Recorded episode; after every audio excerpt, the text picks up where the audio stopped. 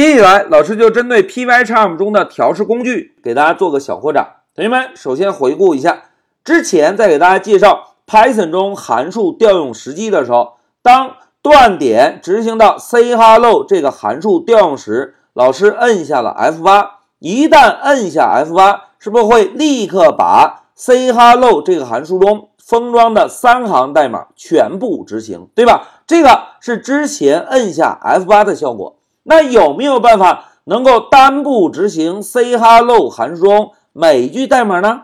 哎，答案是肯定的，因为啊，在我们实际开发过程中。经常有需要对某一个函数内部的代码，通过单步执行的方式来调试确认函数内部的代码是否编写正确。那接下来老师啊就给大家演示一下具体怎么操作。来，让我们回到 Pycharm，同学们，老师啊首先在 say Hello 这个函数调用位置打一个断点，然后点击一下调试按钮。好，断点停在了第十五行。现在老师点击 Console，同学们回顾一下，在之前演练的时候，老师是不是点击了 F8 这个按钮？点击之后就会把 say Hello 这个函数一次性执行，执行完成之后，断点会跳到第十七行，对吧？来，我们回顾一下，老师点击 F8，哎，果然在控制台输出了三个 Hello，并且把断点跳到了第十七行，对吧？如果我们再点单步呢？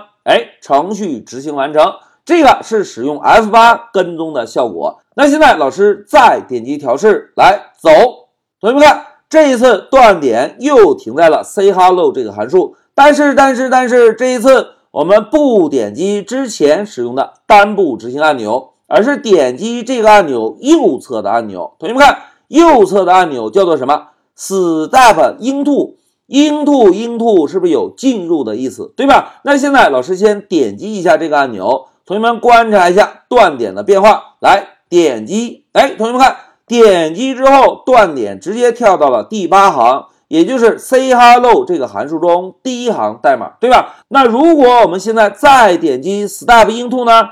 同学们观察一下，老师点击，哎，这一次只是执行了第八行代码。执行完成之后，就跳转到第九行。同学们对比一下，这个执行效果是不是跟我们之前使用 F8 的效果是完全一样的，对吧？现在老师啊，把标签点到 Console，我们呢再点击一下 Step into，注意看，点击，哎，仍然跟之前 F8 是完全一样的，对吧？那现在老师啊，再点击 Step into，走，哎。断点又回到了第十五行，也就是调用 say Hello 这个函数的位置。现在老师再点击单步呢，哎，断点来到了第十七行。同学们，经过我们两种单步执行的对比，大家发现没有？如果在我们程序执行时啊，单步执行的这个代码是一个函数，那么使用 F8 单步执行就会把这个函数啊当成一句单独的代码。F8 之后就会直接执行，并且越过。哎，同学们，F8 对应的英文单词是不是 step over？over over 直接越过。而刚刚老师给大家介绍的 step into 有什么特点？哎，非常好，step into 的特点啊，就是如果我们要执行的代码是一个函数，就会直接进入这个函数，单步执行函数内部的代码。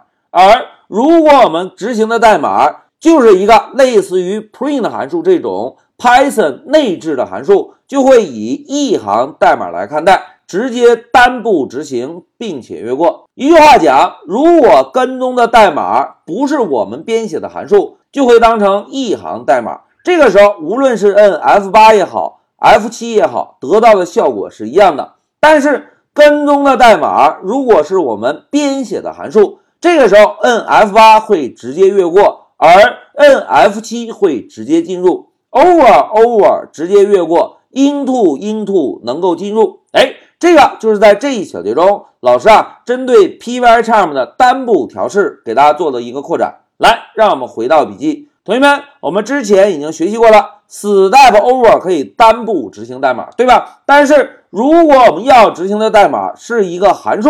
step over 是不是就会直接执行并且越过，对吧？如果我们想要调试函数内部的代码细节，那么当断点停在了函数位置的时候，我们呢就可以用 F7 这个热键进入到函数内部，然后再通过单步执行的按钮，逐行的来跟踪调试我们每一行代码。好，讲到这里，老师就暂停一下视频。